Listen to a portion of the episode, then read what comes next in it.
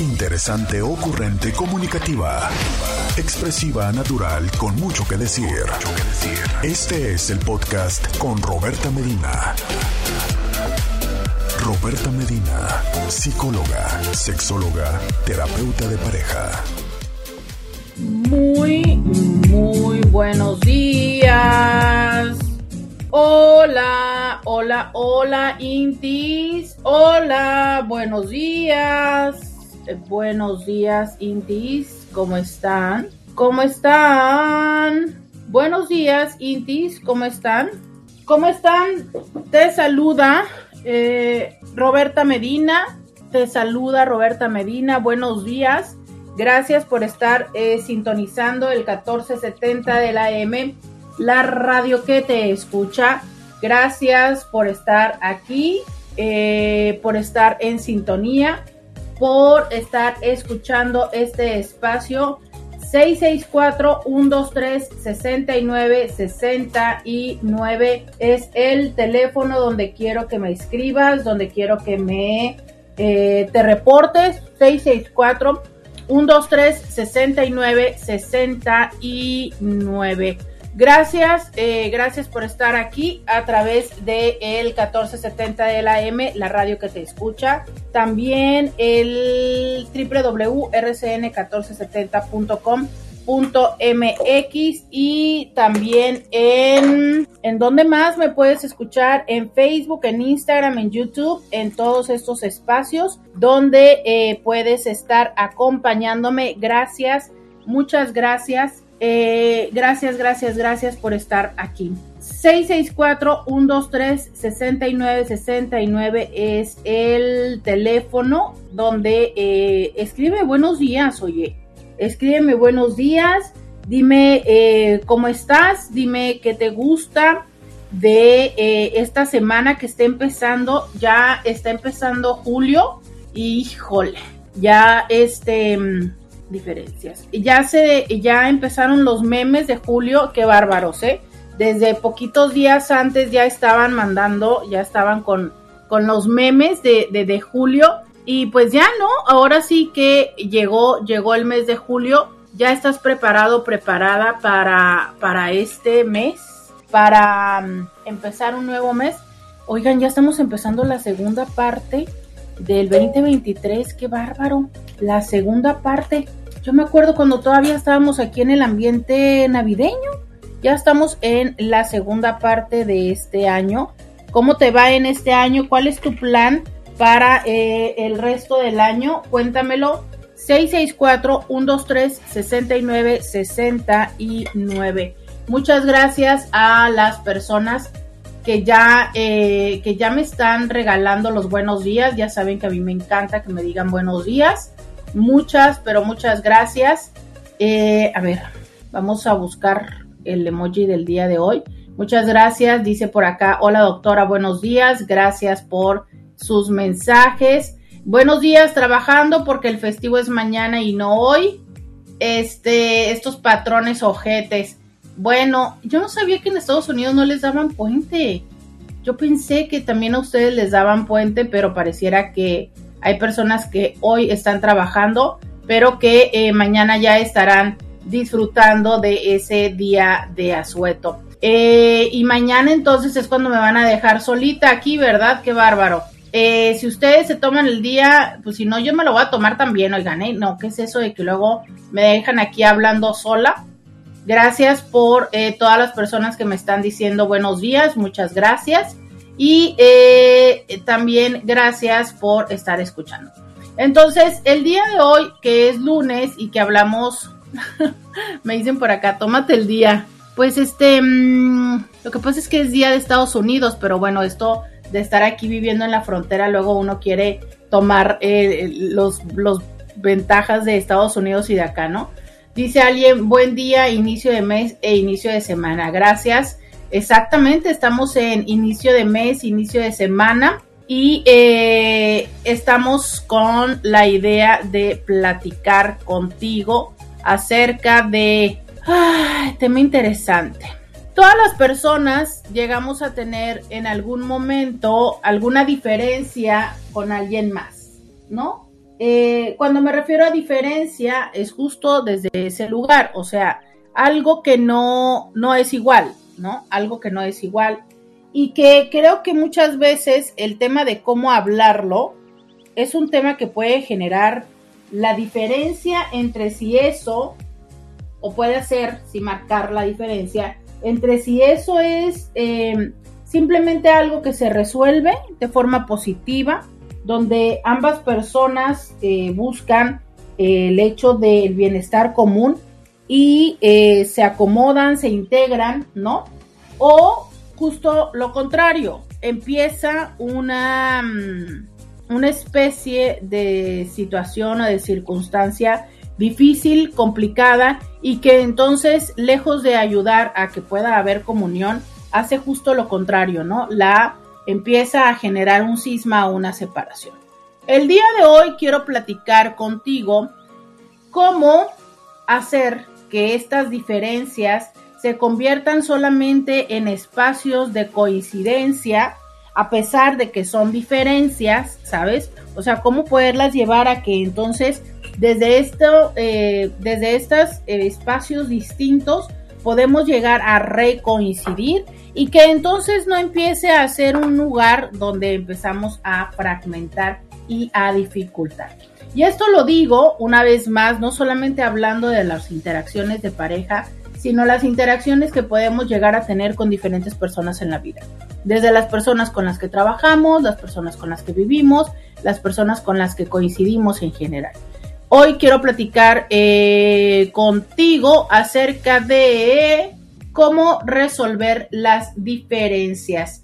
Cuéntame tú, cuando llegas a tener un problema con alguien significativo en tu vida, ¿qué haces? ¿Eres de las personas que eh, aplica la ley del hielo? ¿Eres de las personas que mm, habla? ¿De las personas que evade? ¿De las personas que mm, eh, tira pedradas? ¿De las personas pasivo-agresivas? ¿De las personas, este mm, que se queda todo guardado hasta que en algún momento explota, de las personas que explota, de las que dice groserías. Cuéntame cómo resuelves las cosas, qué pasa cuando estás eh, discutiendo con alguien o que tienes una diferencia. 664 eh, 664 123 69 69 ese es el WhatsApp. Quiero que me escribas, quiero que me digas cómo haces para resolver las diferencias. Agradezco mucho que me sigues escribiendo buenos días y eh, estas imágenes, estas fotos que me mandan también de buenos días. Muchas gracias. Dice muy buenos días, feliz inicio de mes y de semana. Que eh, Dios la bendiga. Muchas gracias igualmente a ustedes. Eh, definitivamente las bendiciones son, son pues siempre un privilegio recibirlas, ¿no? Y que entonces yo agradezco muchísimo a que ustedes, a que ustedes, este, tengan esos buenos deseos para conmigo. Muchísimas gracias, muchísimas gracias. Este, oigan, entonces cuéntenme y díganme, cuéntenme y díganme. Vamos, estamos aquí arreglando la cámara de YouTube. Entonces díganme, ustedes cuando tienen un problema, ¿cómo hacen para resolverlo? son eh, de las personas que buscan así literal de, oye, vamos a platicar esto. Quedó súper chueco. Que, este, que buscan resolver las cosas, que mandan cartas. Fíjate que hace, hace algún tiempo, recuerdo mucho que tenía una persona en consulta que me decía que eh, le era muy complicado el hecho de conversar, ¿no? Y que entonces lo que hacía era que mandaba mensajes de texto cuando ya estaba en el espacio, cuando ya estaba en su trabajo, eh, entonces era como que podía acomodar las ideas y él le mandaba mensajes de texto. Y ella se enojaba y le decía, es que ¿por qué nunca me puedes decir las cosas de frente? Para él era una dificultad y lo hablamos en consulta y decía, es que de alguna manera cuando estoy de frente como que, como que no, no, no tengo como la misma claridad de las cosas. Y me es más sencillo cuando ya estoy en el trabajo, darla, eh, ver, ¿no? Es entender la dimensión. Decía, es que cuando estoy con ella o que ella habla, pues yo entonces lo que hago es me enfoco en escucharla porque para poder después acomodar mis ideas y poder decirle las cosas. pero ella lo vivía como una parte de me estás ignorando, ¿no? O sea, es yo te estoy hablando y tú nada más estás ahí con tu carota y, y, no me escucha, o sea, parece que no me escuchas, parece que no te interesan las cosas. Y para él era el proceso de estarla eh, pues escuchando atentamente, ¿no? Y justo eso es lo que digo, o sea, es como hoy quiero que aprendamos de cómo es que las personas pueden tener diferentes formas de procesar la información y que justo en el comprender estas diferencias es que podríamos acercarnos a una solución. El día de hoy platicando contigo respecto a cómo resolver las diferencias, vamos a ir a la pausa y volvemos 664 123 69 69. Roberta Medina, síguela en las redes sociales. Ya regresamos 664 123 69 69. Miren, ya apareció el primer hombre que mm, digo, agradezco muchísimo. Agradezco muchísimo a todos mis intis, hombres y mujeres que son eh, honestos, sinceros, que me escriben las cosas y que yo sé que no siempre o más bien nunca es fácil balconearnos, ¿no? Lo entiendo, pero de verdad es que lo agradezco muchísimo que eh, me tengan esa confianza, que me permitan conocer y saber esas cosas, porque justo lo que les he dicho muchísimas veces de este espacio de diario con Roberta, que es eh, la manera en la que escuchamos y sabemos que otras personas también viven lo mismo, que de alguna forma también es sanador, ¿sabes? O sea, también en eso nos permite encontrarnos frente a otras personas que también hacen lo mismo y podemos aprender de estas otras personas. Para empezar, no sentirnos mal, ¿no? O sea, como decir, bueno, que no soy la única persona que lo hace, pero también la gran oportunidad de aprender de otra persona que eh, también tiene un mismo estilo. Y lo digo porque eh, ya me escribe alguien, me dice, eh, yo esquivo, esquivo y esquivo. Y creo que este es un mecanismo que es más común en los hombres. El punto de esquivar la situación, ¿no? Es como hago como que no pasa, total, este, si tiene algo ya me lo va a decir, em, fijo como que no pasa nada, intento distraer la atención del momento para justo bajar la tensión, ¿no? O sea, eh, distraigo, distraigo, distraigo. Esquivo, esquivo, esquivo. Y creo que hay diferentes formas de esquivar. A ver, a ti, Inti, te preguntaría cuál es la manera en la que tú esquivas. Hay personas que justo desde, les decía, ¿no? Desde la ley del hielo es una forma de esquivar. Desde el minimizar lo que la otra persona está sintiendo, también esa es otra forma de esquivar. Em, cuéntame, cuéntame tú cómo haces. ¿Cómo haces cuando hay una diferencia? Dice, feliz inicio de mes y semana, Dios la cuide y bendiga siempre. Gusto en verla en vivo, por trabajo la estaba viendo grabada, pero oye, muchas gracias por buscarme y verme grabada. Mm, buenos días, feliz semana. Eh, a ver, cuéntenme eh, qué hacen, cómo hacen para resolver esto. Creo que otro de los elementos que, que justo hace, pues eso, ¿no? La gran diferencia de si dentro del reto se hace una, se encuentra una solución o no. Creo que tiene que ver con la parte de cómo es que no solo es el momento, no, a ver, no solamente es la forma, sino también el momento en el que decimos las cosas. Cuando yo les decía de estas personas que buscan tomar un tiempo, que se separan, que toman el espacio y la perspectiva, es que también no solo es como desde obtener más claridad en lo que se quiere decir, pero a veces también tiene que ver con el intentar tener un espacio en el que las emociones sean más claras. ¿A qué me refiero? A que también puede suceder que si se habla en un momento en el que es el primer momento del impacto de la situación, pues las personas pueden tener todavía enojo, ¿no? que es una de las emociones que más nos dificulta el, eh, el expresarnos claramente. Cuéntame tú si eres de las personas que necesita tomar un espacio o eres de las personas que puede hablar inmediatamente. ¿Cómo te va a ti en eso? ¿Eres de eh, tú inmediatamente puedes eh, decir lo que te está sucediendo, puedes hablar o necesitas de más tiempo? Quiero que me lo digan 664-123-6969. Fíjate que eh, respecto al tiempo, sí es importante el hecho de tratar de platicar o de explicar las cosas cuando las emociones no están gobernándonos. Quiero ponerlo con esa palabra, ¿no? Eh, hay muchas veces que las personas podemos perder el control de nosotros ante una emoción. Y a ver, no, no, es porque el perder el control sea algo que no nos suceda a todos los seres humanos. A lo que voy es a que sí hay momentos en los que la emoción es quien está eh, gobernando, ¿no? La forma en la que pensamos, las decisiones que tomamos y que cuando hacemos eso, pues entonces es muy probable que nuestras palabras no sean objetivas, que nuestras acciones como nuestras miradas, nuestro contacto, nuestro, mm, en general, ¿no? Nuestra aproximación hacia la otra persona no sea desde una forma eh, potencialmente conciliadora.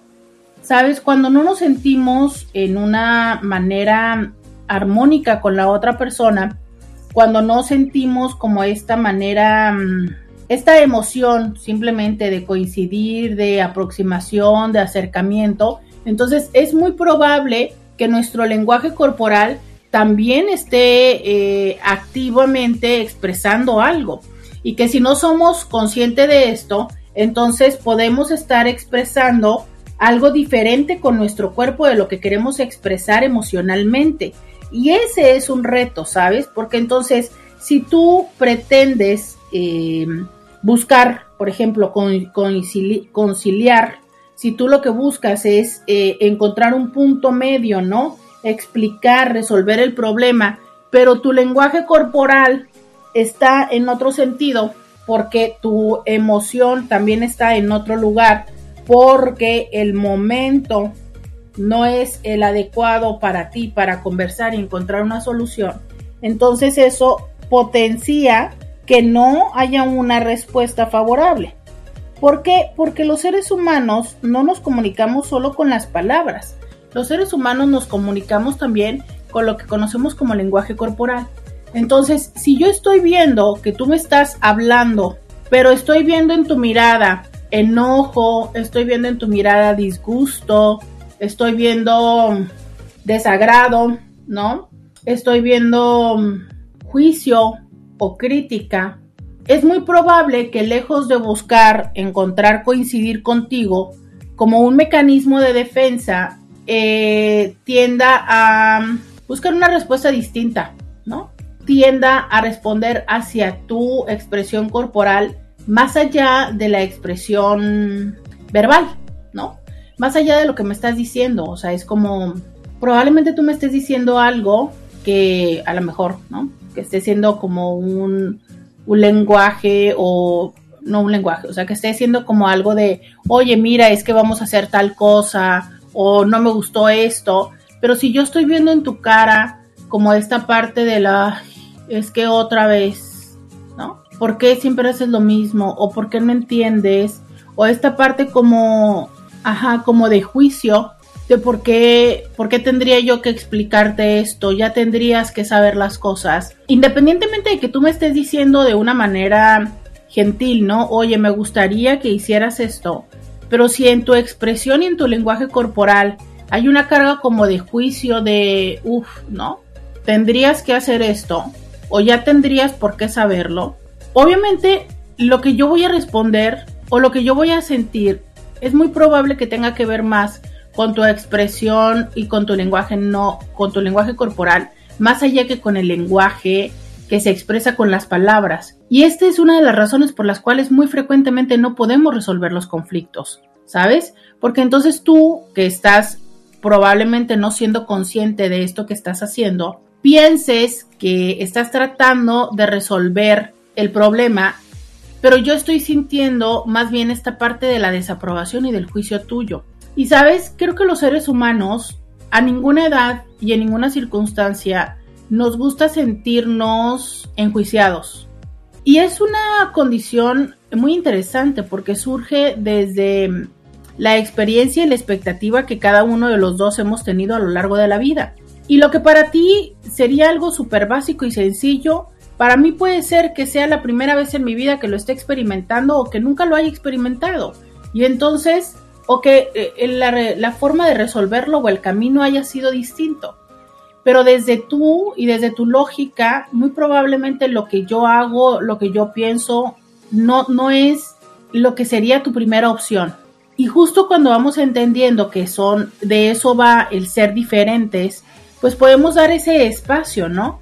Pero ¿qué hay de cuando detrás de esto hay como un juicio, ¿sabes? Hay como una parte de, mm, de expectativa, hay como una parte de, mm, de esto, de juicio, y que entonces es ahí donde difícilmente yo voy a poder entender tu parte conciliadora porque lo que voy a sentir es tu parte de, de juicio, ¿sabes? Esa es una de las cosas que necesitamos empezar a identificar. ¿Qué onda con el lenguaje corporal? ¿Tú te has visto cuando estás eh, tratando o cuando estás discutiendo con tu pareja? Difícilmente nos vemos, ¿eh? O sea, es, eh, no sé, a veces quisiera decirte que pues a menos, y ni creo, ¿sabes? Que aunque estuviera un espejo enfrente, porque estamos tan, pero tan enfocados en lo que estábamos discutiendo.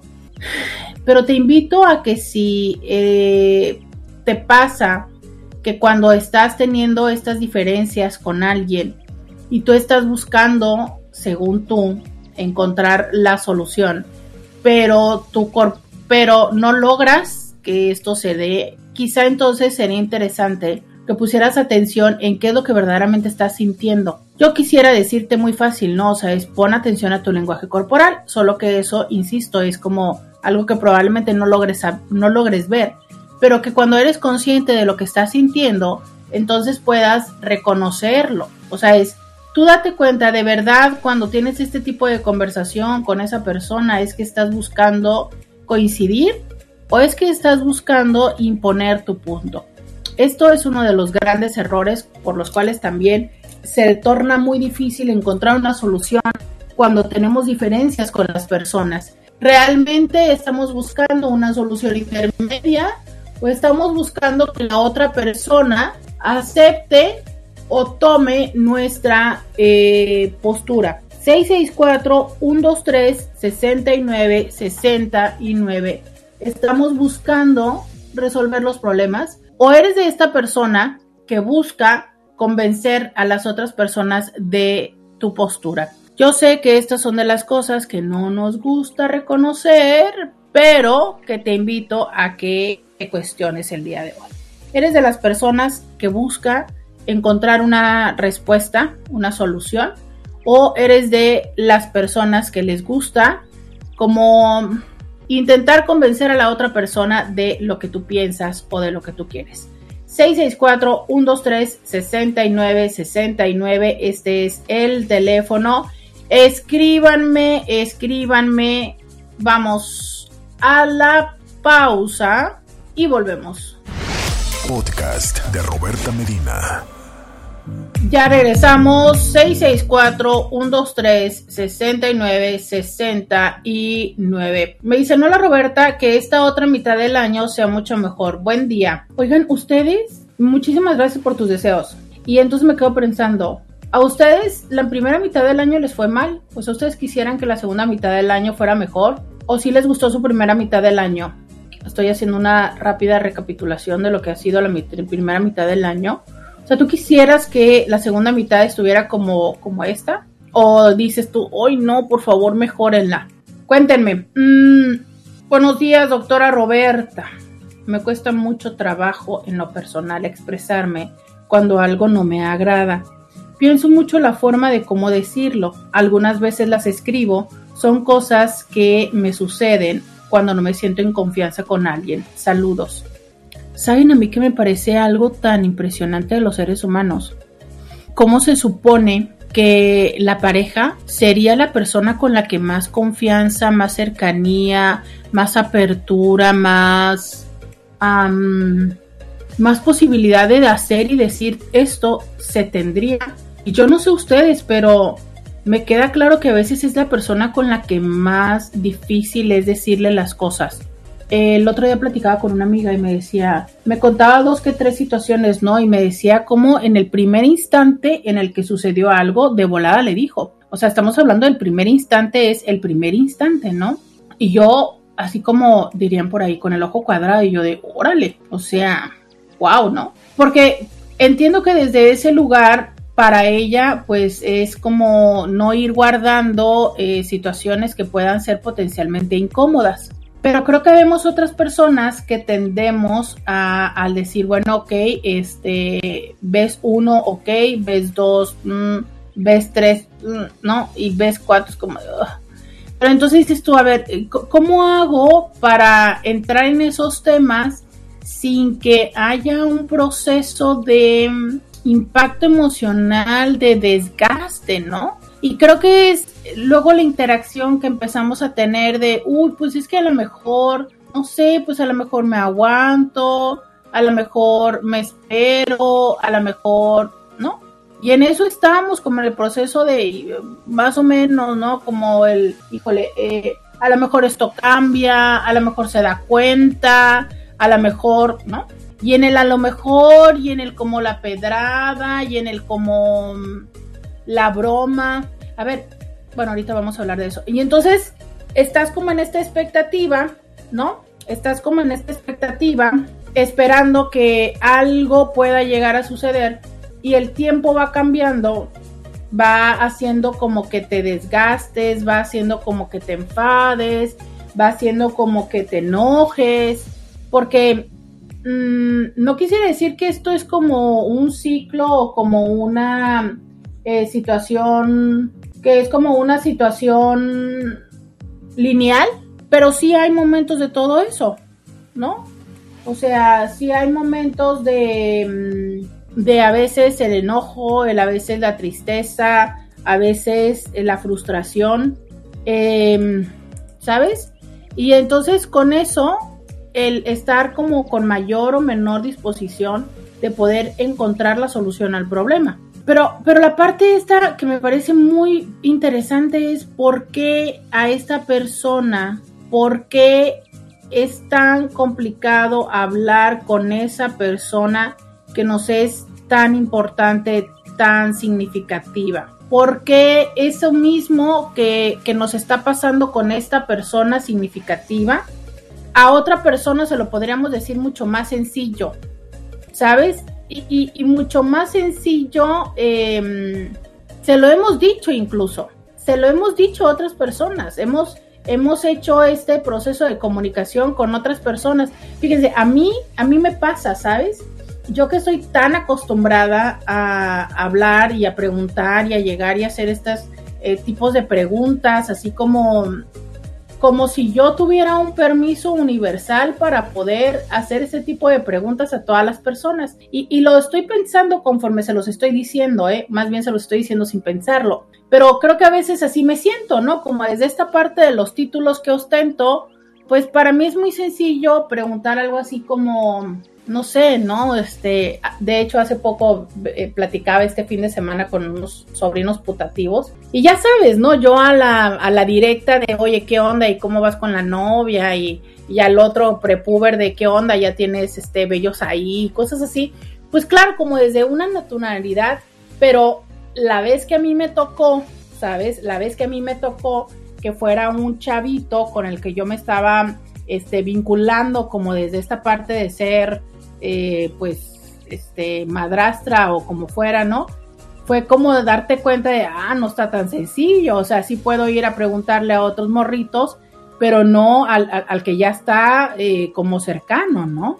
Sí puedo ir a preguntarle todos los días a muchísimas personas qué tan frecuente te masturbas, tienes orgasmo, este, qué haces cuando pierdes la eyaculación, cuando pierdes la erección y tal cosa pero em, a la hora de que estás ahí es como de, uy, este, ¿cómo hago, no? ¿Cómo le digo? ¿Cómo le digo que, que esto no me gusta? ¿Cómo le digo que esto no? Y la clara diferencia es la sensación o la preocupación de que, eh, de que a la otra persona le vaya a impactar emocionalmente. Ojo, no es que no me importe cómo le puede impactar emocionalmente a la otra persona. O sea, obviamente la situación es distinta por lo siguiente. Cuando una persona llega a consulta, llega, uno, de una forma voluntaria, dos, con un conocimiento de a lo que se expone, tres, hay una relación terapéutica, ¿no? Donde se concede el permiso, lo mismo que les he dicho tantas veces de las relaciones BDSM, donde hay un contrato explícito o no, donde las personas que van a consulta eh, se ponen, eh, abren su vulnerabilidad voluntariamente, ¿sabes? Y entonces está esta dinámica de permiso, ¿sí me explico? O sea, es yo te permito, tú llégale. Y en la pareja, donde aparentemente existe esto también, pero entonces donde sabemos que todo conlleva un significado adicional. Si un terapeuta te hace una de esas preguntas, tú sabes que no tiene una connotación personal, sabes que tiene una connotación de la misma parte del servicio. Cuando un médico te dice algo, ¿sabes? Pero cuando te dice lo mismo tu pareja, es como un, y ahí es donde se te abre el abanico de 3.000 oportunidades de interpretación. No le gusto, no soy suficiente, está enojado, está enojada, me está queriendo decir que yo haga esto, pero no me lo dice, está molesto, está molesto, ¿sabes? Y ahí es donde empiezas a hiperinterpretar. Cuando estás en otro espacio, cuando estás con una amiga, cuando estás con un amigo que te llega a decir alguna de estas cosas, pues de alguna forma tienes como una mm, propuesta más acotada, más limitada de lo que la persona pueda estar interpretando y de lo que tú interpretas de la persona. Crees que hay un límite, ¿sabes? Pero cuando hay esta otra interacción con esta otra persona, empieza a ponerse en juego todas estas interpretaciones y que justo sabes, ese es el gran tema dramático toda la interpretación, pero no nada más la interpretación, las expectativas que tenemos. Y lo que nos duele y lo que nos pega no satisfacer las expectativas de la otra persona. Y cómo cuando no satisfacemos esas expectativas, inmediatamente eh, las volteamos hacia nosotros sintiéndonos no suficientes y te das cuenta cómo entonces toda esta parte de interacción, que muchas veces es una parte que sucede solamente en tu mente, está presente cuando intentas conversar. ¿Recuerdas esto que tanto te he dicho de cómo es que cuando estamos en una relación de pareja no somos dos, somos tres? Somos tú, somos yo y somos la relación de pareja, este, esto que construimos entre los dos. Somos tres. Y entonces esta tercera entidad, forma, persona, relación, ¿sabes? Que es la que construimos con todos esos significados y con todas esas expectativas. Y entonces, todo esto que te explicaba hace un momento de cómo es que eh, cuando yo te digo algo y cuando yo estoy atento o atenta o como yo interpreto eso que puedes hacer de esa mueca, de ese gesto, de ese sonido que me hace darme a mí toda esta gama de significados. Y que creo que es entonces lo que hace tan complejo que podamos tener una conversación con alguien que nos es tan significativo, cuando tendría que ser lo opuesto, ¿no? O sea, desde la parte lógica es, si estás con una persona con la que compartes tu vida, con la que compartes tu intimidad, con la que compartes tus planes a futuro, porque es entonces a esta persona con la que resulta lo más difícil hablar de temas que pueden ser de lo más básico. ¿Por qué resulta tan complicado, por ejemplo, hablar de cuando hay eh, diferencias, por ejemplo, en la cama, ¿no? Cuando lo erótico algo pasa. ¿Por qué resulta tan complicado hablar de eh, las emociones de las sensaciones, de las ideas, ¿no? Cuando entonces esos mismos temas probablemente es más para las mujeres, pero nos es muy sencillo hablarlo con tu mejor amiga al mismo tiempo, ¿eh? O sea, te está sucediendo y a la pareja no se lo puedes decir, pero a esta otra persona, que no siempre nada más es una mejor amiga, a veces, y fíjate, esto es muy curioso, lo estoy hablando ahorita mientras lo estoy diciendo, perdón, lo estoy diciendo ahorita, pero es, a veces las mujeres tenemos mejores amigos y sí le podemos decir a los mejores amigos. Lo curioso está en que creo que los hombres no tienen mejores amigos y no se los dicen a ellos, ¿no? Pero a ver, ¿cómo es que en ese mismo momento, mientras está sucediendo, te es tan complicado decírselo a la pareja, pero te es muy sencillo decírselo a alguien más? Yo creo que esto tiene que ver con, una vez más, la sensación de cómo digo esto y que la otra persona no le duela, no le lastime. Tú, cuando has estado en ese lugar, cuéntame, ¿qué puede ser o qué ha sido lo que ha sido para ti complejo? ¿O eres de estas personas con las que te es más sencillo hablar con amistades que con tu pareja? ¿Te es súper eh, bien, te va bien hablando con tu pareja? Cuéntame 664-123-6969. Ah, tengo varios mensajes, pero lo voy a leer regresando de la pausa. Vamos a la pausa y volvemos. Roberta Medina, síguela en las redes sociales. Ya regresamos.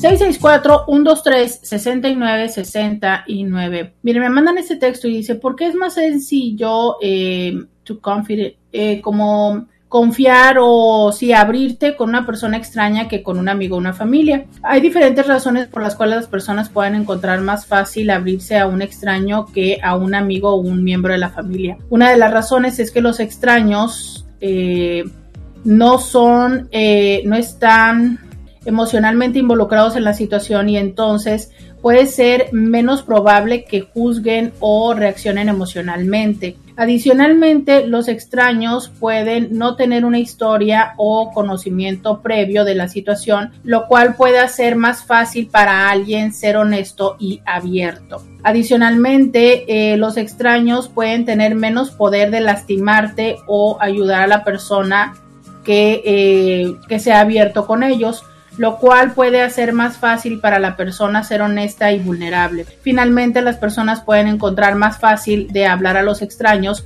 porque no sienten tanta presión de eh, llenar las expectativas de sus amigos y familias. Justo, fíjate, este texto que nos regala Román, que bueno, si no les hizo mucho sentido, sorry, pero estaba traduciéndolo conforme lo estaba leyendo, es eh, estas, estas razones por las cuales decía yo antes, ¿no? ¿Por qué es que nos es tan difícil decirle las cosas a esta persona que nos es tan significativo? Y si se fijan, son de las mismas razones que ya les había yo dicho, ¿no? Una, porque pensamos, porque a mayor... Em, una porque entre más involucrados estamos, mayor a ver, déjenlo pongo, ¿cómo, lo encuentro en las palabras? Entre más involucrados estamos, más nos impacta el cómo te sientas. Si tú te sientes mal, yo también me siento mal. Si tú te sientes bien, eso ayuda a que yo me sienta bien. O sea, nos contagiamos, nos sincronizamos, nos acompasamos. Esta palabra como me gusta, acompasar. Nos acompasamos, ¿sabes? Entonces, si yo con algo que digo, con algo que hago, te sientes mal, entonces, no solamente me acompaso en el hecho de cómo te sientes, sino por supuesto que puede empezar a generar culpa o eh, un sentimiento de, híjole, yo, sabes, yo tengo que ver con que tú estés de esta manera. De otra forma, yo puedo decir abiertamente a alguien más algo que me molesta y tal, y si esta otra persona es como, fíjate, algo que, que, que me pasa, que voy a decir que va a sonar muy mal alguna vez yo tenía un terapeuta, eh, híjole, está bien, ya empecé, ya lo voy a decir. Yo tenía un terapeuta que me frustraba mucho que cuando yo iba eh, se quedaba dormido. O sea, es, yo lo veía como bostezaba y como me acuerdo que se jalaba el cabello y se movía de un lado y cruzaba la pierna de un lado y cruzaba la pierna del otro y se quedaba dormido. Ojo, no estoy diciendo que no haya tenido yo, Roberta Medina, sesiones en las cuales me es muy complicado pelear con el sueño. Lo he tenido. Y eh, les voy a explicar dos razones por las cuales eso llega a suceder. Eh, una de las razones, que es la más básica, es cuando estás pues mal, ¿no? O sea, en el sentido de que no has dormido y que tienes sueño como persona normal, o sea, es, aunque no debería de sucedernos, pero pues obviamente, ¿no? Así como te sucede a cualquier persona en cualquier profesión, pues resulta que estás teniendo este, pocas horas de sueño, por lo que sea, y tienes sueño a la hora de estar en el trabajo y pues estás peleándote con el sueño, ¿no? O sea, porque no dormiste bien o este, porque tenías insomnio o porque tienes un problema personal, por lo que sea, pero bueno, un, un tema fisiológico, ¿no? O como tengo mi mejor amigo que no quiero decir quién es, pero ya ustedes saben quién es, que le da un mal del puerco, que después de comer es como una cosa donde no funciona, ¿no? Bueno, pues a lo mejor porque te dio el mal del puerco, porque aparte se junta con el calor, por lo que sea, pero te sucede que estás teniendo sueño y tan tan. Un tema fisiológico. Que se supone, ¿no? Y esto debo decirlo, eh, las personas, al menos yo, pues de alguna manera vas eh, entendiendo cómo sincronizar tu ciclo circadiano para que no afecte tu proceso de dar terapia. Pero a veces hay eventualidades, ¿no? Desde, no sé, eventualidades que suceden a lo largo de tu vida que te generan que puedas tener sueño o que de repente también tengas un problema de control de esfínteres, o sea, que tengas que ir al baño antes de que salga la hora. Pero en fin, estos son eventualidades, solamente quería decir que una de las razones es por lo más básico que es un tema de, podríamos llamar ahora en términos nice, higiene del sueño. Pero desde lo terapéutico, es cierto que hay otra razón por la cual te puede dar sueño un paciente. Y es parte de lo que a nosotros nos enseñan en el proceso de eh, capacitación o entrenamiento, que es muchas veces hay pacientes que te pueden dar sueño porque tienen que ver como con el reflejo de lo que tú mismo no has resuelto en la vida y que probablemente estás evadiendo, ¿sabes? Y entonces, ah, ya se me ocurrió una tercera razón. Y entonces, si yo, yo, yo Roberta, eh, como terapeuta, no he resuelto este tema y esta persona eh, me está poniendo este tema y este tema a mí me genera justo lo que decía este otro Inti, mucha evasión, mucha situación de, o sea, no quiero entrar ahí. Entonces una, una forma es eh, el, dormirme, ¿sabes? Entonces puede ser que, que, me cueste mucho trabajo acompañar y demás, porque tiene que ver con un reflejo personal. Por eso que nosotros también tenemos que ir a terapia, ¿sabes? porque eh, justo si no somos conscientes de cuáles son los temas de nosotros, por eso tenemos que ir a un proceso de terapia previo o conforme estamos en la formación para asegurarnos de que la mayor parte de los temas personales los hemos resuelto, pero a su vez también eh, si es que un paciente te trae un tema que te mueve a ti, pues ir a resolverlo. Ok, ese es el segundo.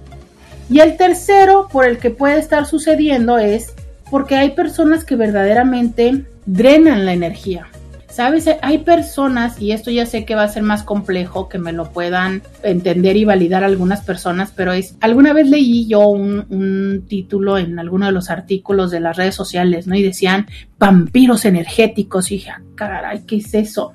Pues justo es, no sé si te ha pasado que hay personas con las cuales estás y cuando terminas de estar con esta persona te sientes así como... sea, que literal es como que te roban toda la energía. A mí como me, me recuerda esta película creo que de los noventas o de los ochentas, que tengo muchas ganas de volver a ver esta de Cocoon, que es literal, ¿no? O sea, como, como que te roban la energía, como que te drenan, y entonces después de estar con esta persona sientes como, ah". bueno, hay pacientes que también llega a suceder así, ¿no? Que ya sea que porque están en una crisis muy fuerte, que porque, o porque están así en la vida, o por alguna razón, o porque personas como yo que hacemos trabajo también con el cuerpo terapéutico, entonces pues obviamente se mezcla ahí la energía y, te chupa la energía. Ya les dije los tres motivos que en este momento tengo presentes de por qué un paciente puede darnos sueños como puede darnos sueño como terapeuta. ya hice esa pausa, regreso al punto anterior. Entonces les decía yo que este psicólogo que yo tuve durante algún tiempo eh, le daba sueño, ¿no? Y así, o sea, de, de repente vos y demás. Entonces yo, pues claro que, ¿por qué no? ¿Verdad? Le llegué a comentar y le dije, oye, ¿sabes qué? Es que yo me estoy dando cuenta que, pues, ¿qué onda? ¿Qué hueles qué? ¿No? O sea, ¿qué de mis temas te está, te está moviendo? En alguna sesión sí me llegó a decir que tenía que ver con una parte de un tema, tan tan. Yo desde esta parte que siempre tengo, que a veces me pregunto cuándo dejaré de tener, de dar múltiples oportunidades a las personas.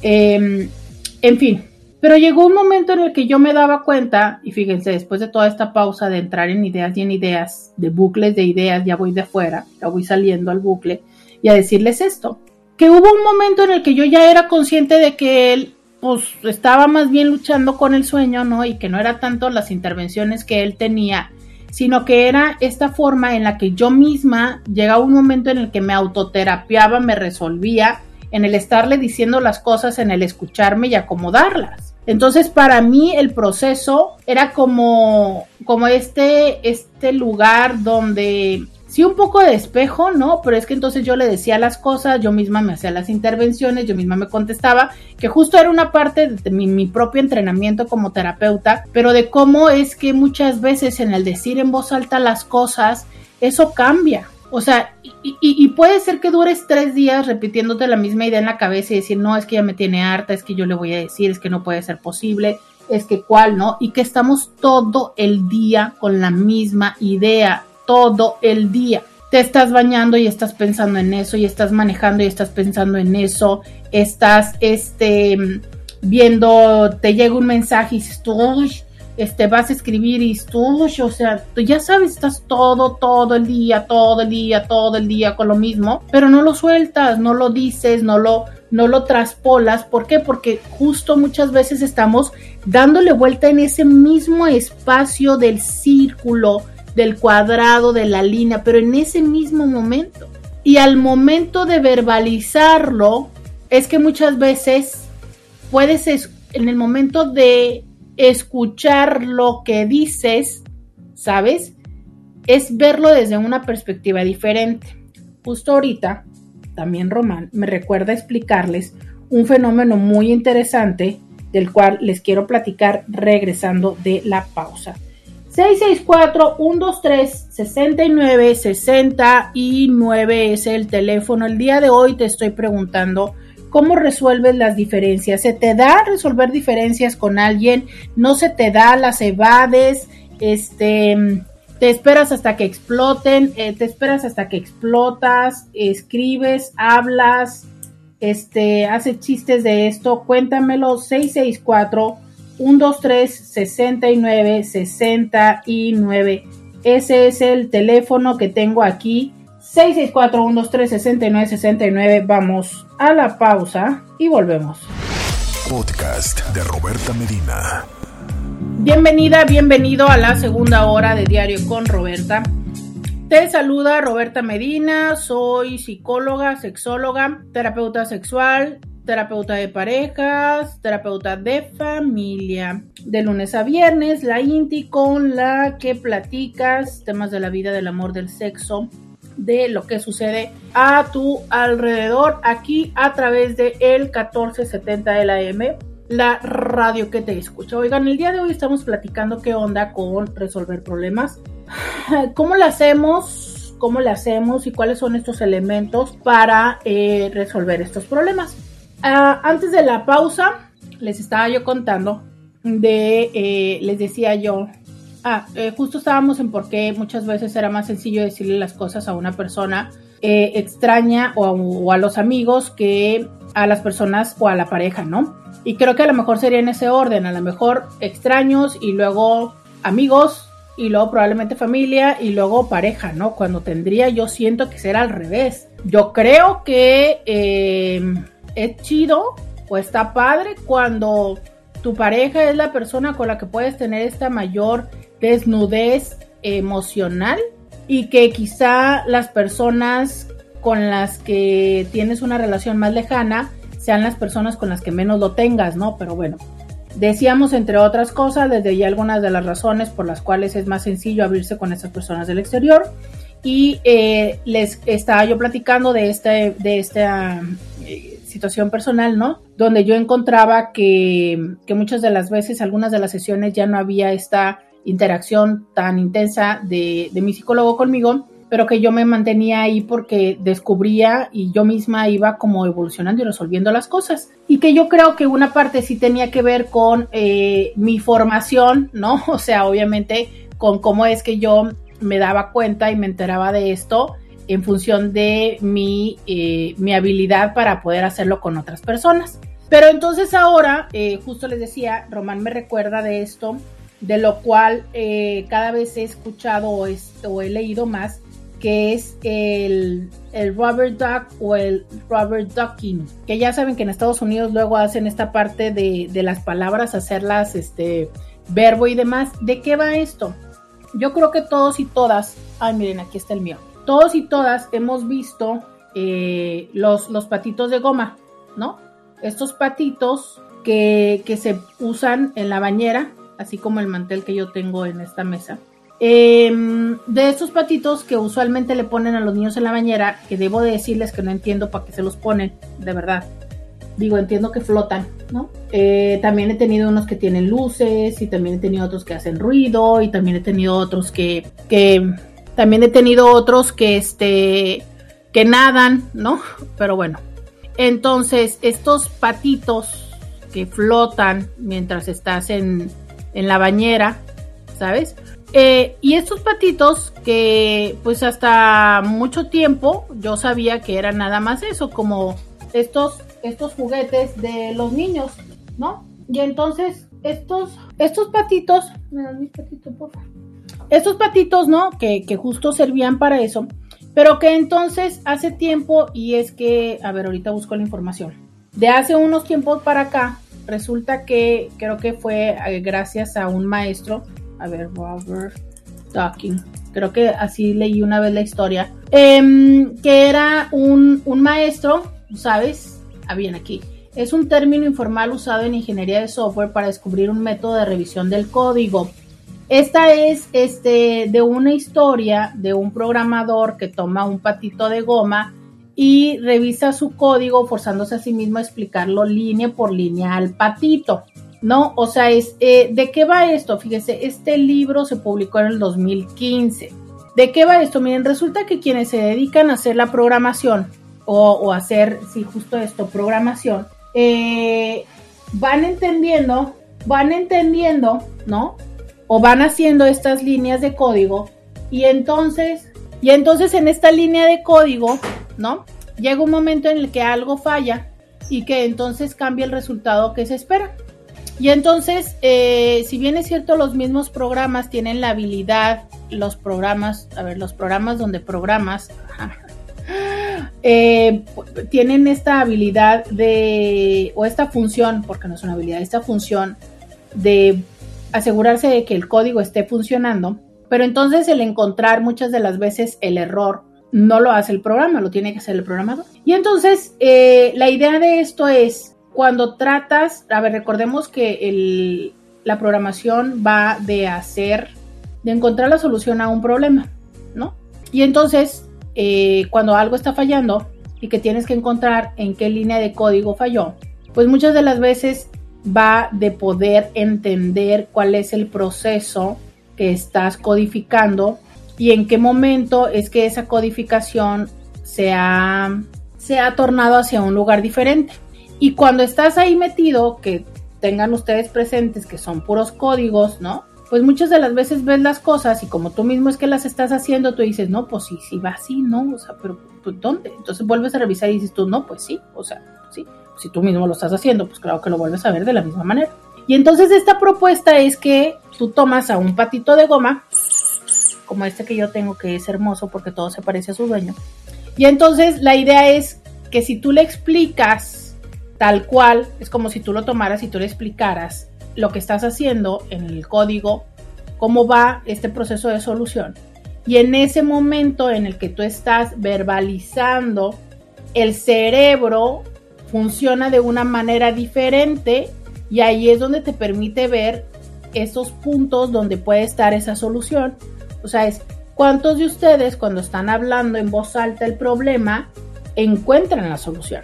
¿Por qué? Porque es una función diferente la que estamos utilizando del, del cerebro, por así decirlo, cuando estamos explicando a cuando estamos resolviendo, ¿no?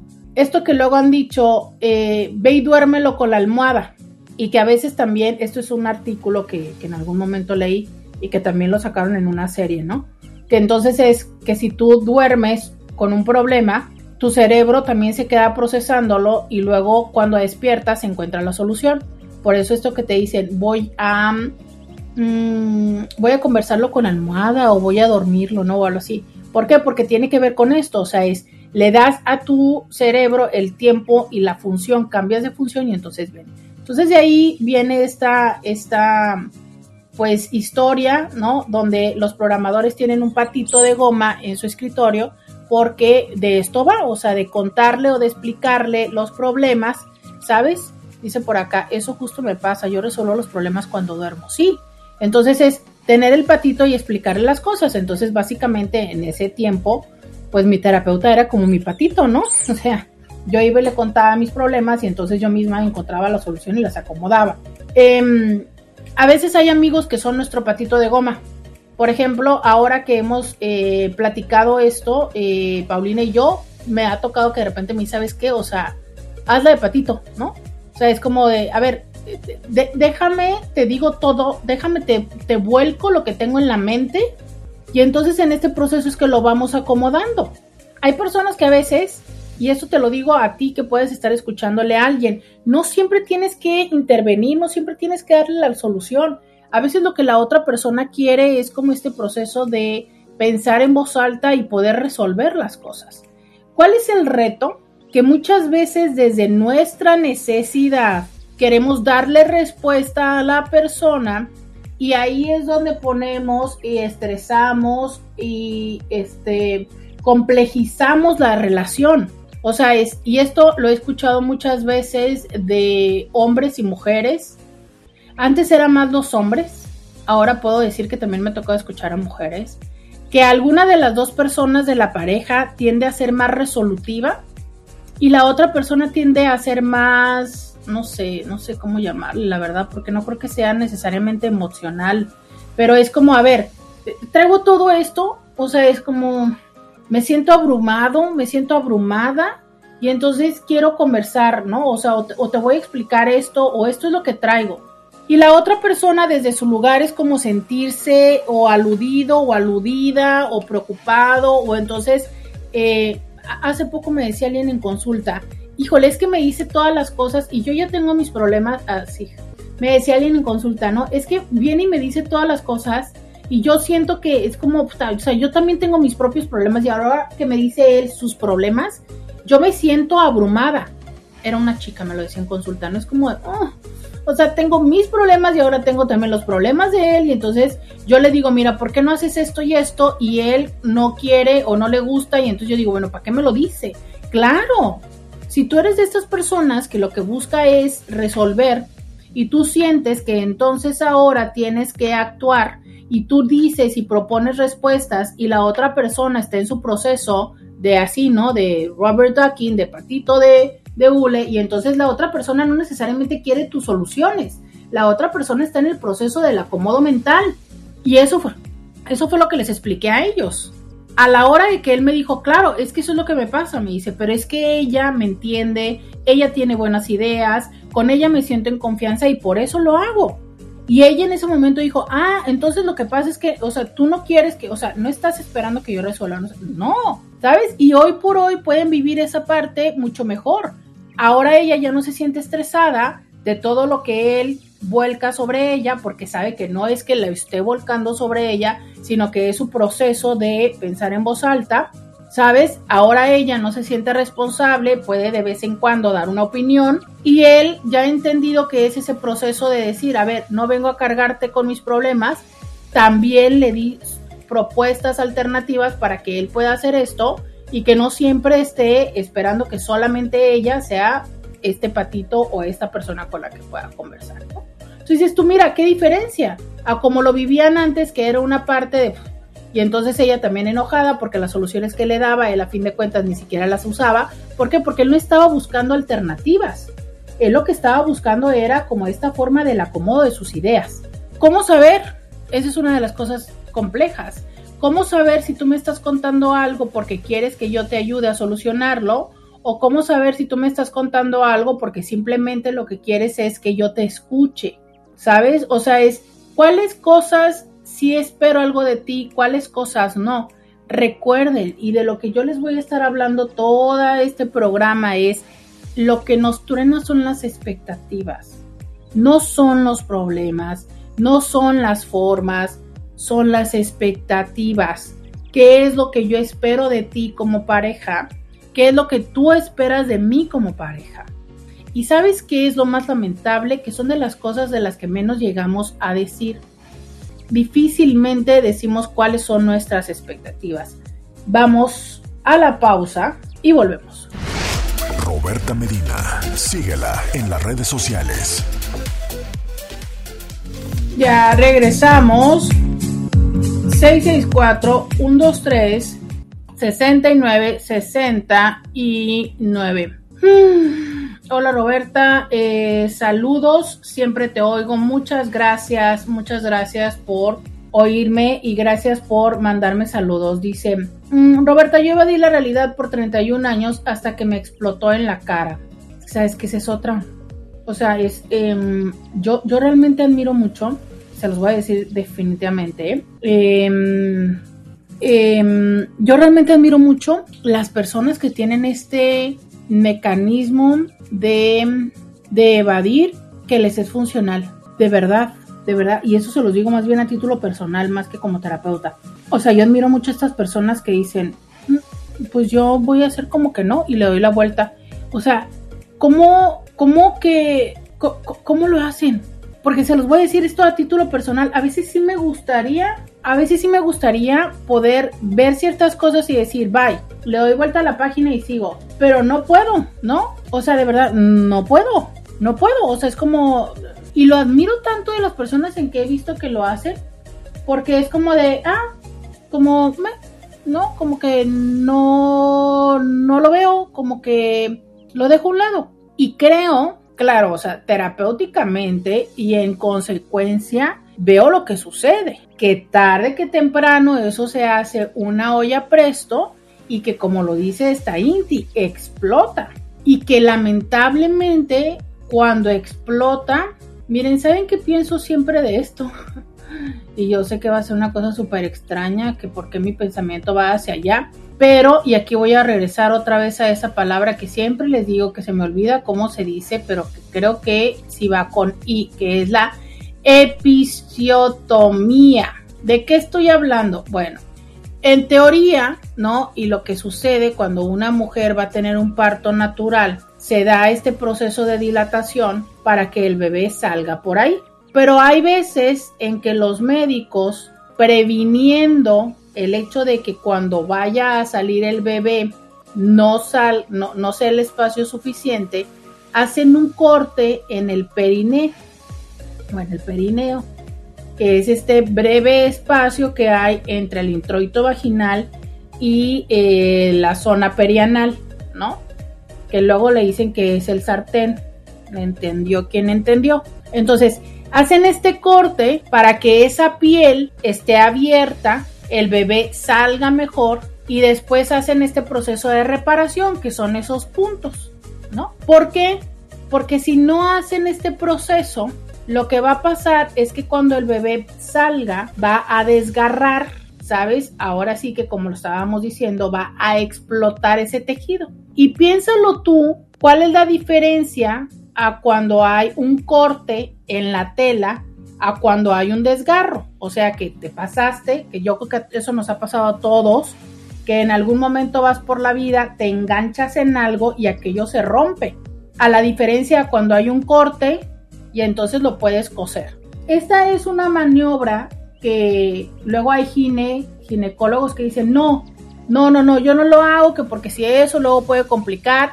Hay otros que lo hacen hasta el último momento y así sucesivamente. ¿Qué es lo que pasa? Que bueno, sí, efectivamente hay mujeres que después, sí, el proceso de cicatrización se dificulta, sí, literal hacen como el surcido muy estrecho, ¿no? Puede llegar a tener problemas después, eso es cierto. Eh, pero hay muchas mujeres que no, que simplemente pasa ese proceso y tal. ¿Por qué estoy pensando en esto? Porque es una em, maniobra incluso preventiva, ¿sabes? O sea, sí, sí es cierto, va a generar una consecuencia que es el proceso de, em, de lo que sana y en lo que pues se da el proceso de la cicatrización y todo esto es sí, o sea, es si están generando o si están infligiendo un, no sé si decir un dolor o algo, que va a tener esta otra consecuencia, pero es previniendo. ¿Por qué? Porque si no hacen eso, lo que potencialmente sucede es que imagina también el, lo que es más complicado reparar un tejido, entre comillas, explotado, no sé cómo sea el término correcto, a un tejido que ha sido un corte y que entonces esto se puede reparar, ¿sabes? Creo que así pasa con las dinámicas. O sea, es muchas veces por no generar o por no,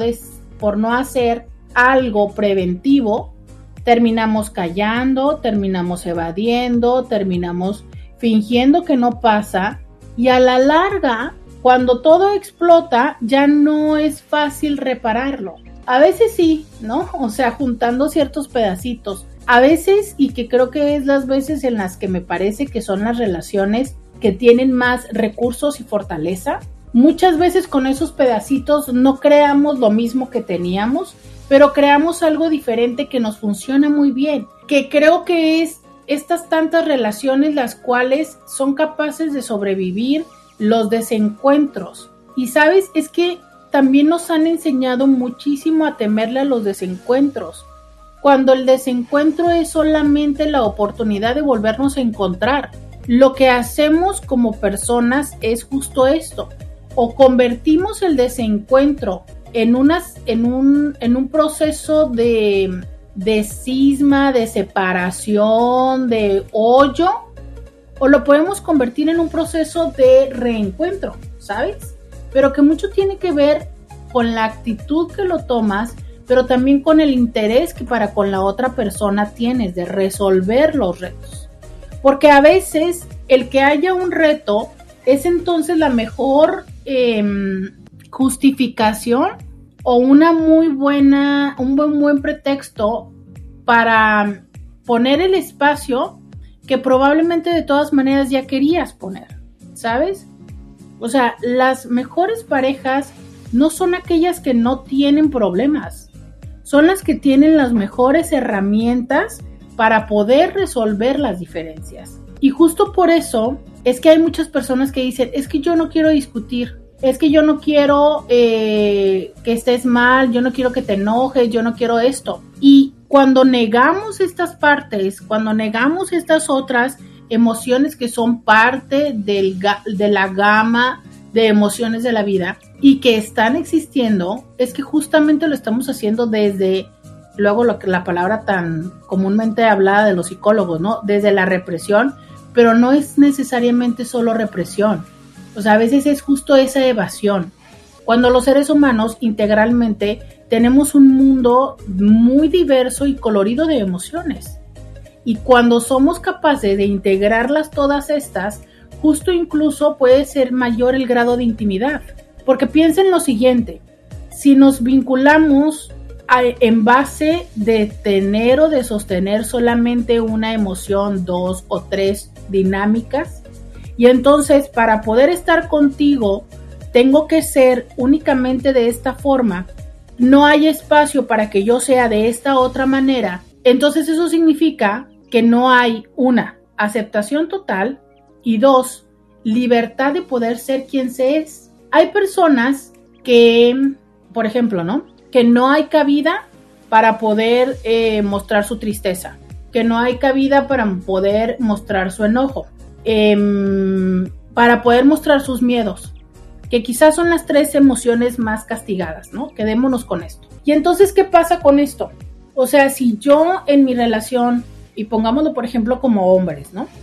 Resulta que yo en mi relación no me siento con la posibilidad de poder demostrar eh, mi temor o mi vulnerabilidad, porque entonces eh, mi pareja me ha dicho siempre que quiere, no sé, un hombre eh, macho mexicano, pelo en pecho, este lomo plateado y todo esto, ¿no?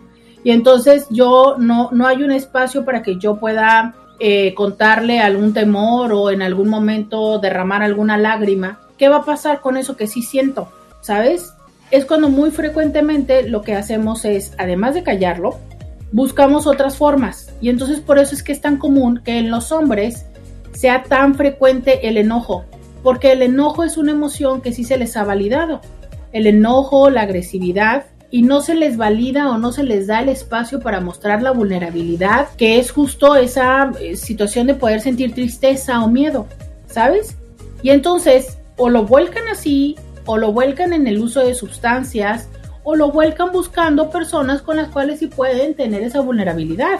Y ese es uno de los grandes retos, porque no entendemos que los seres humanos tenemos toda una gama de emociones y cómo es que desde el estar eh, compartiendo la vida, buscamos y creamos formas de acompañarnos en esas.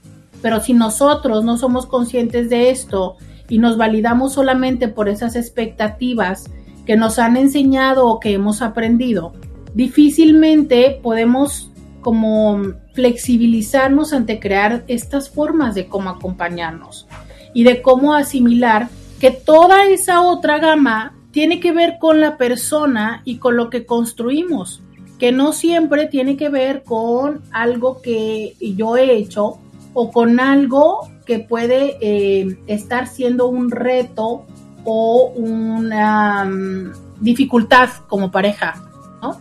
A veces ese es el gran reto, o sea, es cuando pensamos que todo lo que la otra persona vive o experimenta es eh, en contra de nosotros. Y entonces, ante esta situación, es tan probable que por prefiramos, estemos prefiriendo, estemos prefiriendo no ver, ¿no? Antes que resolver. Vamos a la pausa en este día que cada vez está más caluroso y volvemos. Podcast de Roberta Medina. Intis, no hay agua. Intis, ya juntaron agua agua, Se nos va a ir el agua, Inti, se nos va a ir el agua. Ya juntaron agua. Tres días sin agua. Tres días. Tres días sin agua. Tres días. No, va a regresar el 26. ¿Estamos a 22? No, estamos a, estamos a 3. Va a regresar el 6. Ok, 3. Mucha agua. Mucha agua. No, más bien, muy, o sea, no. Ya juntaron agua. Ya juntaron agua. Eh, por acá me dicen hola. No, y luego justo cuando ya empieza el calorcito, ¿no? ¿Por qué no hubiera faltado agua cuando estábamos así todos nubladitos? Digo, se notaba menos si no se bañaban, pero es que ahorita, híjole, híjole. Dice, hola, yo sí digo las cosas a mi pareja cuando algo no me gusta, al igual yo a él le digo que él me diga las cosas cuando yo la cague. Él sabe que siempre he sido directa y eso le gusta de mí. Pero algo muy raro es cuando me siento triste, deprimida, no lo cuento. Bueno, no se lo cuento, me lo guardo. Eso sí me he dado cuenta. ¿Cómo es eh, e, esta parte? Mira eso que tú dices, ¿no? Cuando yo me siento deprimida, lo guardo. Hay personas que cuando se sienten tristes o deprimidos, eh, lo necesitan espacio, ¿saben? Es como quieren que la quieren que no quieren que nadie se acerque porque sienten que, este, en general, ¿no? Como se sienten muy mal, no quieren que nadie esté alrededor porque pues no tienen energía para nadie más, lo cual resulta muy lógico, muy lógico. Pero hay otras personas que justo lo que necesitamos es lo contrario, ¿sabes? Alguna vez leí una frase que yo dije, sí, claro, esa frase eh, me hace, a mí en lo personal, en lo personal, se las propongo, ya sabrán ustedes si les funciona o no. En lo personal recuerdo haber leído esa frase que decía, ámame cuando menos lo merezca porque es cuando más lo necesito. Y hace mucho tiempo que la leí, yo dije, sí, cierto, ¿sabes?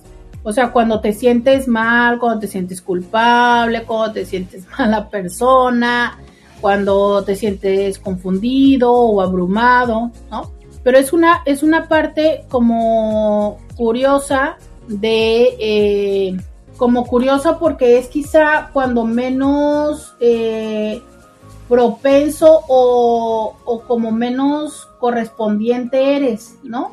O sea, cuando estás menos cariñoso con la otra persona, cuando estás menos juguetón con la otra persona. Y entonces, claro, lo que la otra persona entiende es, pues no, con permiso, me abro. Pero cómo es que eh, emocionalmente hay quienes es cuando más necesitamos esa cercanía. Pero es justo esta parte también que es confusa, ¿no? O sea, si la otra persona, su necesidad personal es que cuando se encuentra en ese espacio, lo que quiere es distancia, pues entonces lo que menos va a propiciar es acercarse a ti. Lógico, ¿no? Pero si tú eres de las personas en las que necesita esa cercanía, entonces, ven, volvemos a esta parte de las expectativas. Alguna vez leí esta, esta frase, o este era en un libro de Paolo Coelho, por cierto, que decía cómo es que vamos buscando en la pareja, cómo es que le damos a la pareja lo que esperamos recibir. Entonces, si yo soy de esas personas que espero que tú estés cercana o cercano a mí, cuando tú estés en esta parte emocional, yo me voy a acercar. Pero resulta que si tú eres de las personas en las que necesita el espacio, entonces tú te vas a ir, ¿sabes? Esa es la parte que dices tú, bueno, a ver, entonces ¿cómo nos entendemos en esta dinámica? ¿Cómo hacemos? ¿No? ¿Cómo hacemos en esto? Y es ahí en la parte donde implica, una, dialogarlo y dos, flexibilizarnos. ¿Por qué?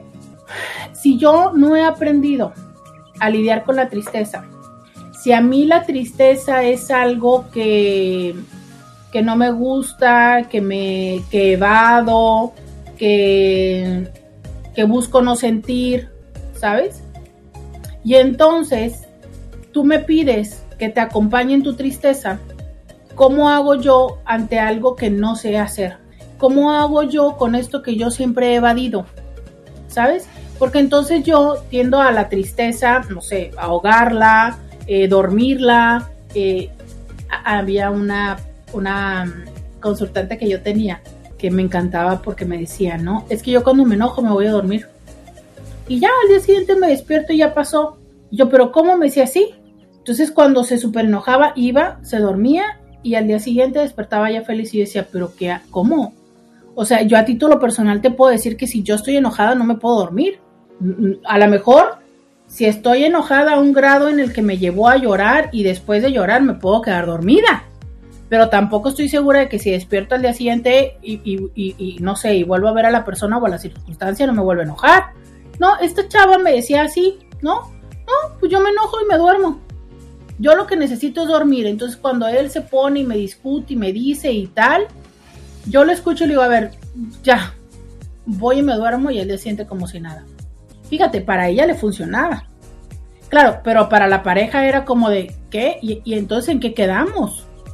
O sea, yo ayer te dije A, B, C, D, B, y ahora resulta que tú llegas al día siguiente, ¿sabes? Y entonces es así como de, ay, ¿qué huele? ¿No? Y yo, ¿qué?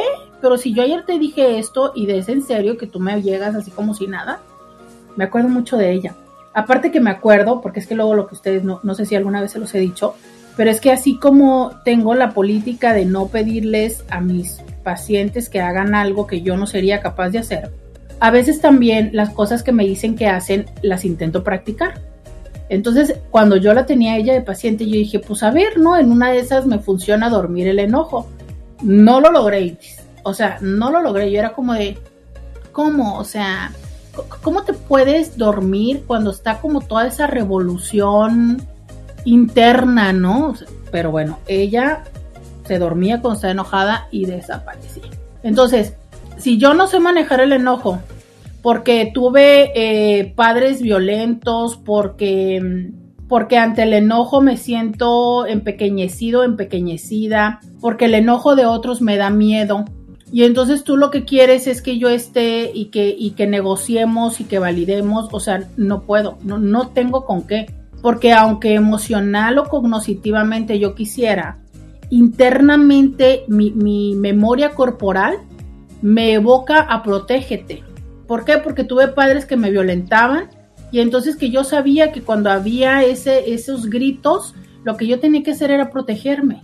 Y, quiero estar contigo, pero no puedo, ¿sabes? Porque me siento, me siento pequeño, me siento, tengo miedo. Y aunque sé que como aunque sé que no tendría que tenerte miedo porque tú no me vas a pegar, pero mi cuerpo no lo sabe. Si yo eh, no sé lidiar con la tristeza porque tuve padres depresivos y entonces aprendí que siempre había que estar feliz y que había que darle la vuelta y que había que sacar lo positivo de la vida, y entonces ahora me uno contigo que tú eh, tienes momentos tristes y entonces lo que yo aprendí de poder sacar a mi mamá de la cama o a mi papá era como contarle chistes y estar bien.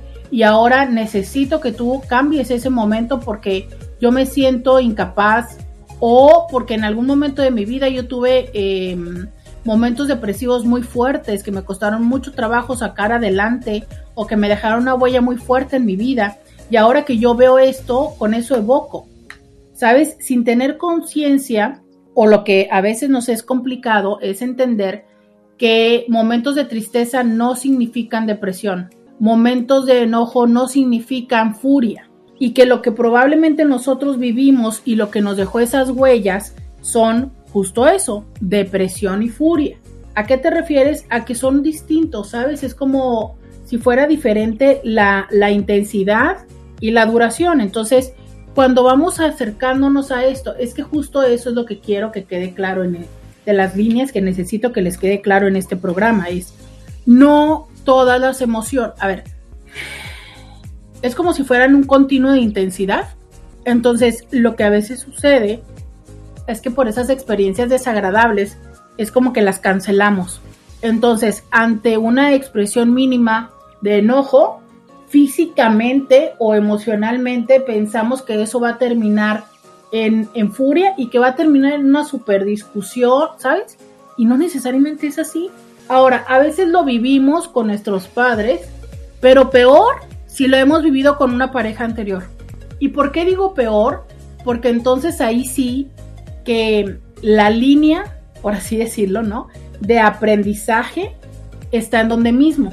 Entonces, si yo con mi pareja anterior viví que cada vez que se enojaba era como terminar en los super este, golpes y demás, o que cada vez que, que no sé, que estaba callado o callada, o que estaba enojado, o que estaba triste, era como, ¿sabes? Llevarlo a ese lugar. El aprendizaje está ahí, en la, por decirlo, si es que esto hace sentido, en la zona de la pareja.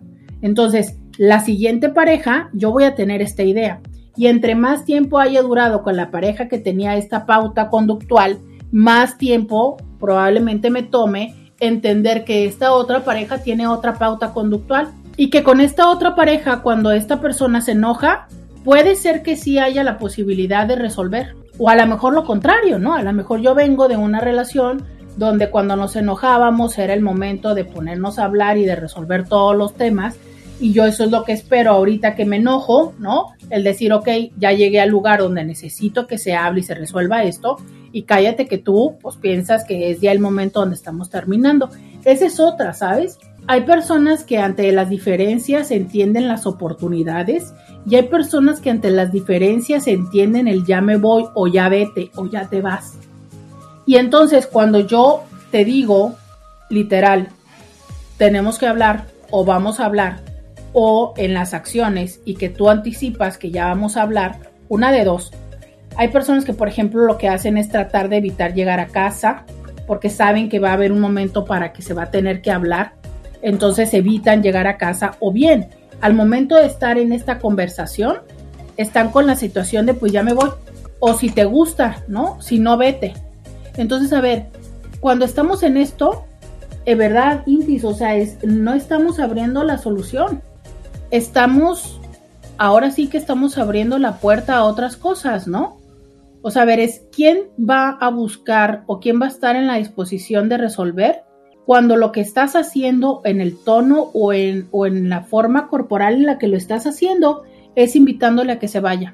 O es estar diciéndole, pues si quieres, si no, ahí está la puerta. A ver, si yo quiero resolver las cosas contigo y si yo me acerco contigo, es porque estoy buscando coincidir reencontrarnos. Pero si tú partes del hecho de, pues así están las cosas y si no te gusta, vete, oye, eso es todo, menos la invitación a resolver. Y antes de que el señor Scooby me haga la invitación a la pausa, pues mejor me voy. Ya volvemos.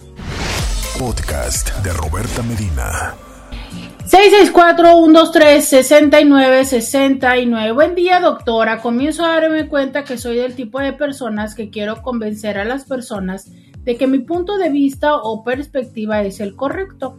¿Esto es muy egocéntrico o narcisista? ¿Cómo le hago para cambiar esas actitudes? Eh, sí, sí lo es. Mira, em, partamos del punto de, esto, ¿no? Em, me quedé pensando en otra cosa. A ver, partimos del punto de esto es, tienes la razón.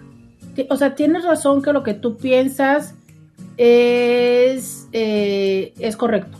Claro que es correcto. Para ti es correcto, por supuesto por supuesto. A ver, yo creo que difícilmente las personas pensamos o nos aferramos a algo que no sentimos que sea correcto, ¿no?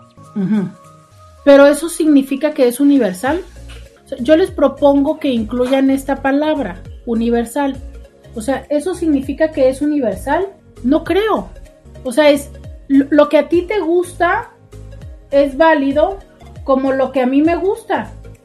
Es válido. Las dos cosas son válidas. Y si tú y yo queremos tener una relación, pues toca incorporar ambas posturas, ambas eh, situaciones, ¿sabes? Em, claro que sí.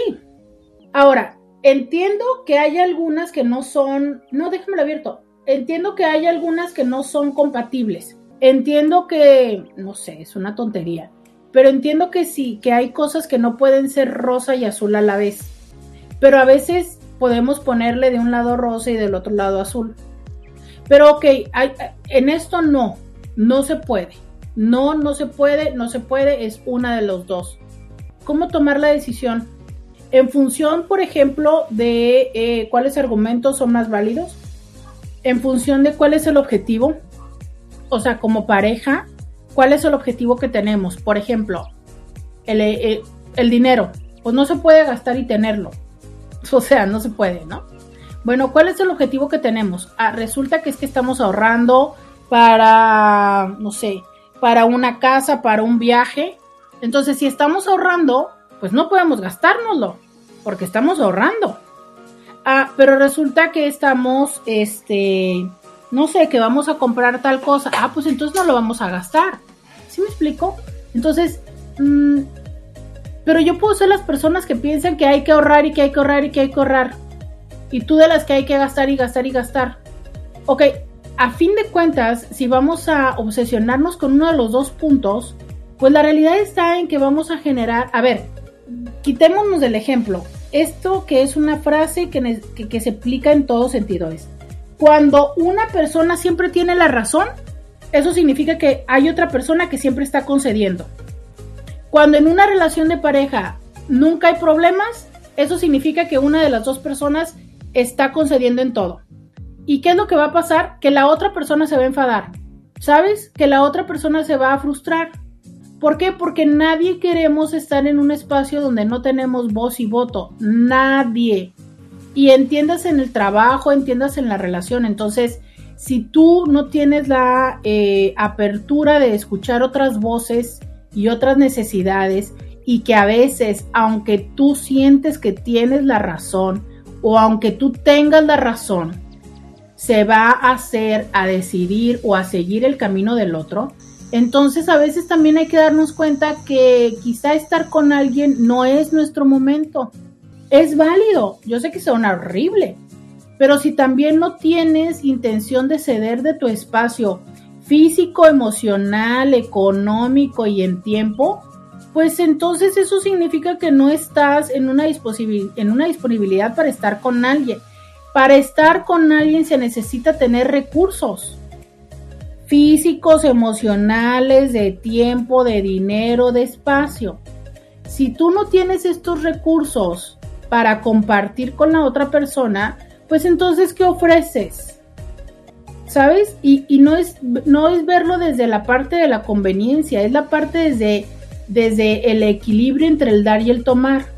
Entonces, si tú lo que quieres es que siempre se haga lo que tú quieres, pues te cuento que potencialmente lo que buscas no es una pareja, son empleados. ¿sabes? Son fans. Entonces busca otra parte, o sea, eh, yo, yo sí les digo es, a las personas que quieren que siempre se haga lo que ustedes quieren, lo que se busca y lo que las personas, las personas que siempre hacen lo que tú quieres se llaman empleados. No se llaman pareja, se llaman empleados.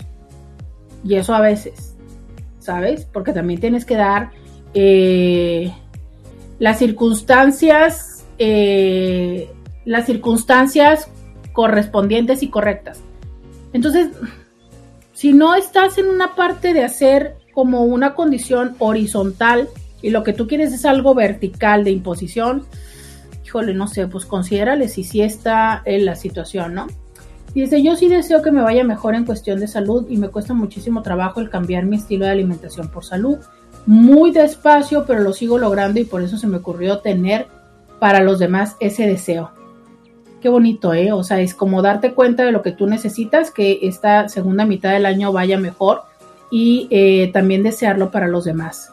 Hola Teraguapa, como siempre, mi año va casi perfecto, siempre veo el vaso más lleno. El lenguaje corporal es base para saber cómo acercarte o alejar a los demás. Creo que es muy efectivo lograr estar consciente de ello para lograr el objetivo del momento o dejarlo para las otras personas. Sí, sí, justo también esto, ¿no? Pero a ver, híjole, no sé. O sea, es cierto que nos ayuda para acercarnos a los demás, pero también vuelve a ser en base a tu interpretación, ¿no? Estoy entendiendo que tú me lo estás diciendo como desde la parte de la seducción y desde lo sexual, pero, pero también es como desde la interpretación. ¿Se acuerdan cuando hace un momento yo les decía cómo interpreto lo que... en base a lo que yo interpreto que necesito en la tristeza o el enojo, es lo que yo espero que las otras personas hagan. O es lo que yo le voy a hacer a las otras personas. Y no necesariamente es así, ¿sabes? Entonces sí, aunque como a veces Dice, eh, buenos días Roberta, me cuesta mucho trabajo en lo personal expresarme cuando algo no me agrada. Pienso mucho la forma de cómo decirlo. Algunas veces las escribo, son cosas que me suceden cuando no me siento en confianza con alguien.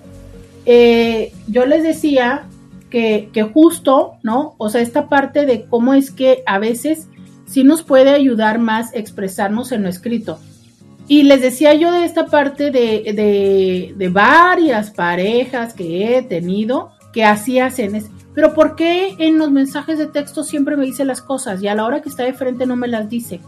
Bueno, es, es como parte del ir construyendo la confianza, pero también el ir construyendo el proceso mental. Entonces, cuando yo les decía, a veces cuando estoy en la distancia, puedo acomodar todo y por eso te lo escribo, me parece un muy buen ejercicio. Si esto es hasta donde puedes llegar en el escribirlo, escríbelo. Pero también haz el ejercicio, oblígate después a tratar de luego ir y decírselo. Las personas necesitamos escuchar, las personas necesitamos ver, ver tu mirada cuando me estás diciendo las cosas, ¿sabes? E, el sentirte. Entonces, esto que puede ser desde solamente me dices lo que te molesta por mensaje, pero también nada más me dices que me quieres por mensaje. O sea, es está bien como una primera aproximación, pero ojalá que luego tratemos de hacerlo de manera presencial, porque el, significado, o sea, es en los mensajes yo te leo como yo escribiría, ¿sabes?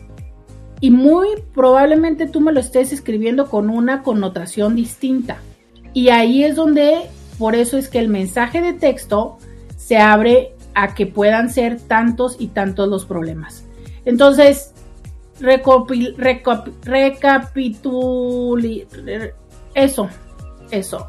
Primero es que es importante elegir el momento, el saber las formas, el lejos de empezar con acusaciones, eh, atribuirnos como parte responsable, atribuirnos la responsabilidad de lo que estamos haciendo, porque es muy sencillo como decirle a las otras personas, tú hiciste esto que pasa, pero cómo es que también lo que nosotros estamos haciendo contribuye a ello. Es importante también reflexionar sobre los argumentos, ¿no? Eh, un poco darnos cuenta de qué es lo que vamos a decir antes de solamente empezar a escupirlo porque incluso muchas veces llega un momento en el que la discusión ya ni siquiera tiene un sentido lo que estamos diciendo, es solamente como por decir la última palabra. Y créeme lo que no siempre el decir la última palabra es lo que demuestra quién tiene la razón. Y también a veces hay que entender que el tener la razón no significa el, el estar en el mejor lugar o la mejor posición respecto a una, a una conversación, ¿sabes? Hay que centrarnos en el problema, buscar trabajar en equipo más que culpar o responsabilizar solamente al otro, centrarnos en el problema antes de empezar a sacar todas las facturas que todos y todas tenemos. Por supuesto, entre más tiempo juntos habrá más facturas pendientes en el cajón, pero siempre existe la oportunidad de sacar esas facturas que incluso a veces ni siquiera son de la persona con la que estás, pueden ser de personas anteriores. Y por eso resulta importante centrarse en el problema que hay, no en las historias y por supuesto, empatizar, que finalmente recuerda que tanto tú como la otra persona tienen la razón, solo son perspectivas diferentes y en la manera en la que busquemos reencontrarnos es que lo vamos a lograr. Muchísimas gracias a todos y todas las que me estuvieron acompañando a través del 1470 de la M. Muchas, pero muchas gracias. Hasta mañana. Bye bye. Roberta Medina. Escúchala en vivo de lunes a viernes a las 11 de la mañana por RCN 1470 AM.